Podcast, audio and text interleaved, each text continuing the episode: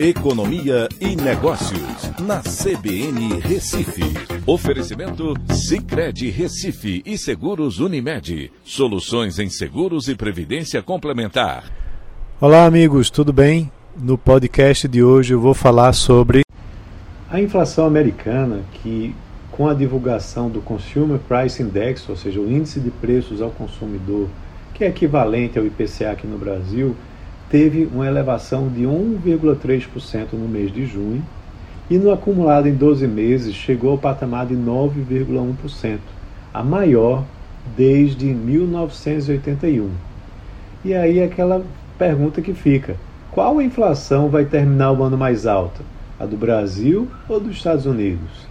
É, pois é, pode ser que a inflação americana encerre o ano maior que o IPCA aqui no Brasil, que para se ter uma ideia, subiu 0,6% em junho. O Consumer Price Index, como eu disse, é equivalente ao IPCA aqui no Brasil. No mês de junho subiu 1,3%, após uma elevação de 1% no mês de maio. Os índices de gasolina, habitação e alimentação são os principais responsáveis pela forte elevação, e o resultado ficou acima das expectativas. No acumulado de 12 meses, passou de 8,6%, é, no, no período encerrado em maio para 9,1% nesses 12 meses encerrados em junho, representando a maior inflação em mais de 40 anos. O índice de energia é o principal responsável, com elevação de 41,6%. O índice de alimentos também subiu bastante, 10,4% nesse mesmo período.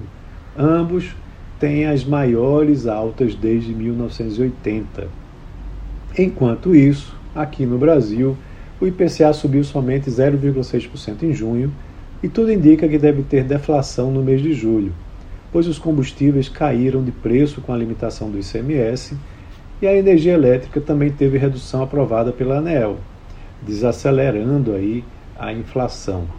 A previsão dessa semana do Boletim Focus, que voltou depois de longo período em greve dos funcionários do Banco Central, é que o IPCA encerre 2022 em 7,67%, diminuindo do atual nível de 11,89% no acumulado de 12 meses.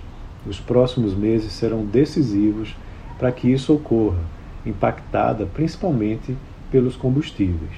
Os dois contextos são tão diferentes que devem impactar nas próximas decisões sobre juros nos Estados Unidos e no Brasil nos Estados Unidos, o Fed deve adotar um tom ainda mais agressivo de elevação dos juros.